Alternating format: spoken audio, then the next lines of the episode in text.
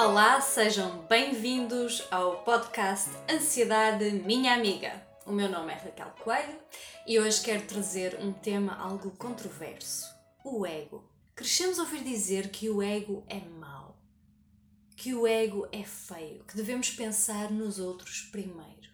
Sejamos claros, Estou a falar do ego no sentido em que nos conhecemos profundamente, no sentido em que sabemos o que queremos e o que não queremos. Não no sentido da arrogância em que nos achamos superiores aos outros.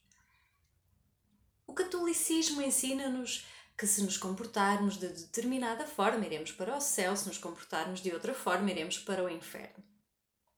Fazemos tudo para evitar um castigo ou para ganharmos aprovação. Mas eu acredito em mais, em muito mais. Não nos podemos limitar a uma vida reacionária.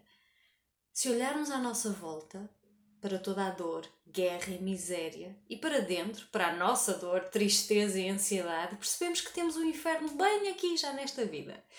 Por outro lado, se olharmos à nossa volta para a beleza do jardim a florir, para o delicioso aroma da maresia, para a intensidade das ondas no mar que batem na areia com toda a sua pujança e beleza, e para dentro, para a nossa infinita capacidade de amar, de rir, de dançar, de abraçar, de sentir poderosamente, percebemos que o céu também vive aqui, agora.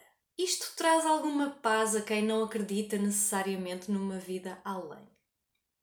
Mesmo que acredite nessa vida além, eu pergunto-me, mesmo que haja essa vida além desta vida, de que é que me adianta se não me vou lembrar de nada? Há que tirar máximo proveito desta que sei que tenho agora. E agora, neste instante, tens namorada, parceira, parceiro? Quando se fala de parceiro, diz-se cara metade. Em inglês é ainda pior, my better half, a minha melhor metade.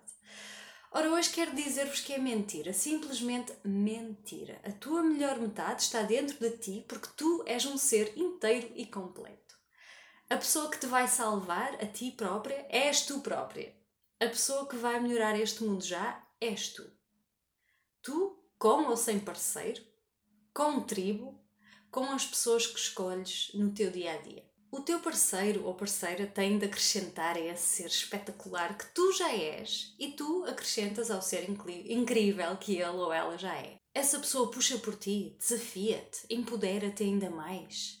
Essa pessoa inspira-te a seres ainda mais e melhor enquanto valoriza o que tu já és, o que tu já fazes e vice-versa. Se a resposta é sim, então continuem a apostar nessa equipa. Mas se sentes que duvidas de ti própria porque tens receio que o teu parceiro ou o teu parceiro se desiluda, há que questionar se vale a pena estar aí nessa relação. Mas isto é um debate para outro episódio. Uma visão que partilho com Jason Silva, com Alain de Botton, entre muitos outros, é que nós somos deuses e ao mesmo tempo somos vermes. Temos a capacidade de criar memórias belíssimas e inesquecíveis, de ajudarmos o outro, somos capazes de criar tecnologias perfeitamente espetaculares, mas somos capazes das maiores aberrações e horrores. Cabe-nos a nós certificarmos de que tudo o que trazemos ao mundo tem bondade e não faz mal ao mundo. Ninguém é perfeito, nem ninguém alguma vez irá ser perfeito. Todos teremos sempre dias maus, dias de falta de criatividade, dias em que tomamos decisões erradas e há que aceitar estes sobes e desces da vida. Há que aceitá-los e aprender com eles. Nós não somos um momento na nossa vida. O que importa verdadeiramente é o que fazemos todos os dias, a todos os momentos. Com todas as pessoas que se cruzam connosco. Façamos um exercício. Pensa numa pessoa que tu conheces bem, alguém que admiras por ser calma, uma pessoa feliz, uma pessoa que te parece estar sempre de bem com a vida. Já reparaste que essa pessoa cuida bem de si própria, enche o seu próprio copo emocional e físico e assim tem espaço para genuinamente oferecer a outros? O meu marido David é assim. Ele cuida de si sem qualquer sentimento de culpa.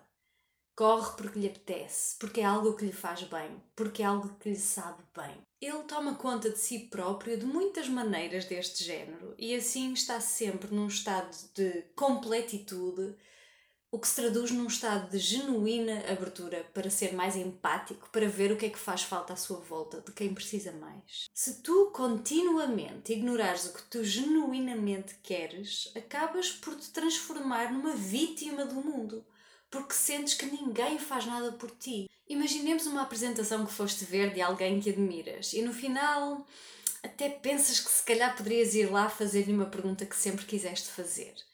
Enquanto pensas e não pensas, aquelas pessoas que decidiram fazê-lo já estão a formar uma fila longuíssima e não vais ter paciência para esperar. E, mais uma vez, te transformaste em vítima da tua própria decisão ou falta de decisão. Para a próxima, podes-te levantar mais cedo, ir embora, lançar-te e fazer a pergunta: o que é que vai acontecer de pior? Fazeres má figura? E então? Estás vivo, tentaste. Imaginemos uma viagem com amigos. Se estás aberta a tudo e conheces a pessoa que está a organizar a viagem, deixa-te ir. É tão bom ir no desconhecido, fluir com as ondas do mar da vida. Contudo, se sabes que há coisas específicas que tu queres fazer naquele local, tens de o dizer imediatamente para que o resto do grupo possa decidir se quer partilhar esses momentos contigo ou se deves criar esse espaço para ti própria e criar essa satisfação dentro de ti garantidamente essa satisfação transbordará para o mundo e para aquelas pessoas que lidam contigo. Da próxima vez que te apanhares a dizer nunca faço X ou nunca vou para Y, para-te a ti própria e escreve essa experiência já, ou, ou, ou essa coisa que queres fazer. Depois, aponta para o futuro próximo.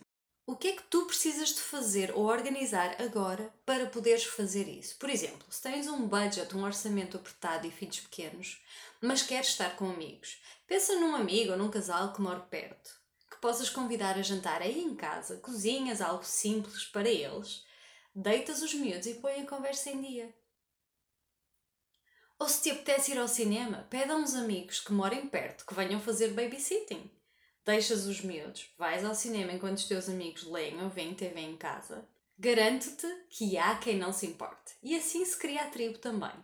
Por fim, porque estamos em fevereiro e é o mês do amor, e também porque acredito profundamente no poder da música e do movimento para a felicidade e para a saúde, sugiro um exercício simples.